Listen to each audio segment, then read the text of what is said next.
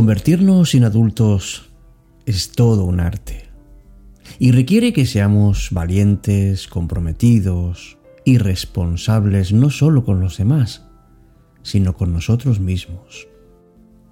Pero ¿cómo está montada la sociedad en la que vivimos? De tal manera que nos dificulta ser adultos de verdad. Porque hemos vivido una infancia y hemos tenido unos vínculos con nuestros padres y vamos y vamos a necesitar esforzarnos más o menos en el camino hacia nuestra madurez. Pero ¿por qué a veces, amigos, no resistimos a crecer? ¿Por qué muchas veces no aceptamos que ser adulto es ser persona, lo mismo que ser niño, lo mismo que ser adolescente? A veces nos sentimos culpables. A veces nos sentimos responsables de lo que ocurre a nuestro alrededor y nos hiere. Alcanzar la madurez emocional necesita mucho esfuerzo por nuestra parte, porque la confianza viene con la madurez, cuando uno aprende a aceptarse más a uno mismo. Y el arte de convertirnos en un adulto sano pasa no solo por asumir el papel que nos toca en la vida, da mucho más allá. Supone valorarnos y valorar a todos cuantos están con nosotros, independientemente de su edad. Supone también aceptarnos como somos.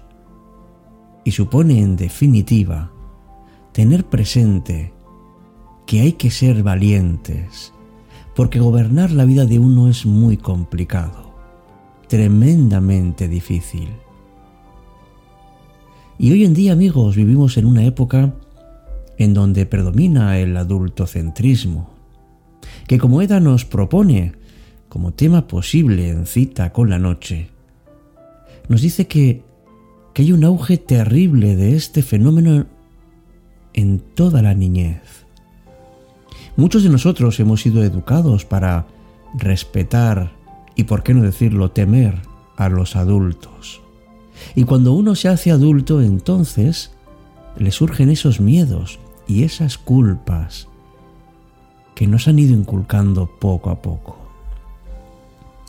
Y esto evidentemente evita evita algo muy importante y es que nos tratemos todos como personas. Pero no olvidemos, amigos, que todos somos personas.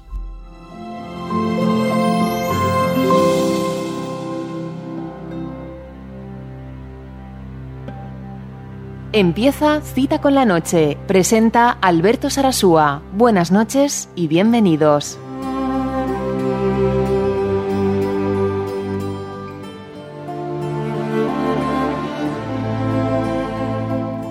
Hola, ¿qué tal? Muy buenas noches. Bienvenido, bienvenida a esta edición, la número 249 ya de Cita con la Noche. Me llamo Alberto Sarasúa y estoy encantado de que seas parte de la comunidad de oyentes que en todo el mundo, durante unos minutos al día, nos dejamos llevar por la caricia de la noche. El momento en el que abrimos nuestros sentidos a las experiencias. Cuando damos un vistazo a lo que tenemos alrededor y vemos que muchas veces no estamos satisfechos.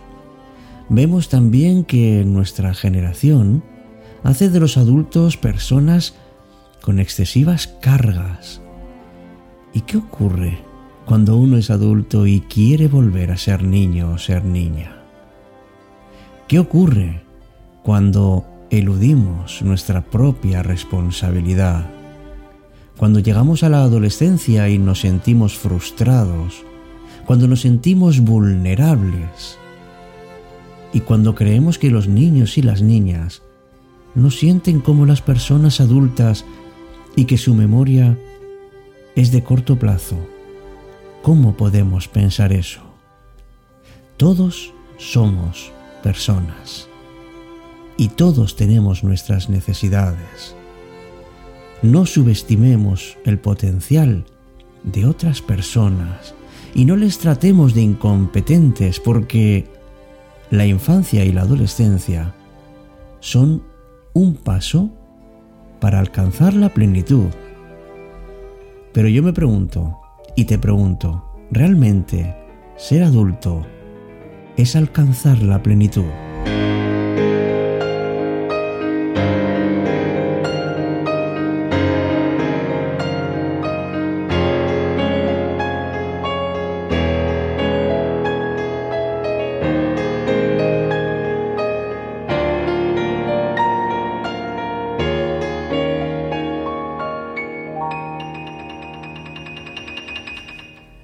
Desde luego, cuando éramos niños deseamos ser mayores y ahora que somos mayores, deseamos ser niños. ¿Por qué nos pasamos la vida deseando eso? Está claro que el problema es que no sabemos disfrutar, ni tampoco aprovechar cada momento.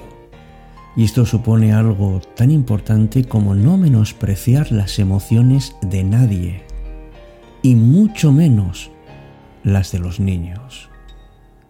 Hemos ido amontonando durante mucho tiempo, amigos, prejuicios. Hemos odiado la vulnerabilidad, la hemos rechazado. Hemos estado ocultando muchas de nuestras emociones y hemos juzgado muy severamente a las personas que han mostrado sentimientos profundos. Qué difícil es, qué complicado es empatizar con personas con las que no nos sentimos unidos. Quizá podemos creer que lo comprendemos, pero no es así. En la mayor parte de los casos juzgamos pero nos equivocamos. Y eso no muestra otra cosa más que somos ineptos en el fondo. ¿Por qué todavía seguimos diciendo Cosas como, bueno, esto siempre se ha hecho así, de toda la vida, me han educado así, mira, no estoy tan mal. Pero no somos capaces de entender a la generación que tenemos ahora. Pensamos que son personas consentidas y caprichosas. Y desde luego, nada más lejos de la realidad. Desde luego despreciamos a las edades más pequeñas, empezando por nuestro propio modelo educativo. Y no nos damos cuenta de que, de que estas personitas de ahora son las que el día de mañana van a cambiar el mundo. Cuando seamos ancianos y contemos nuestras batallitas, amigo, entonces recordaremos cuando éramos niños, nadie nos comprendía y algunos quisimos cambiar el mundo.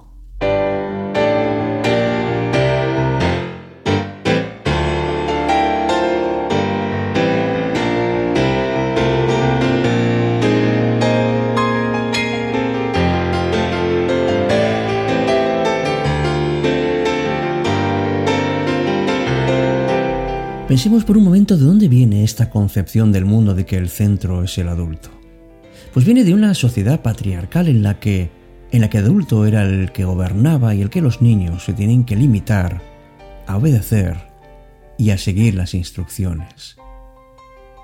El adulto, la adulta, piensan que tienen respuesta para todo, que sobre todo tienen que proteger y enseñar a los menores, pero en el fondo hay un temor a que los niños, con su capacidad de imaginación, puedan superarnos y puedan enseñarnos a nosotros a ver la vida de una manera muy diferente.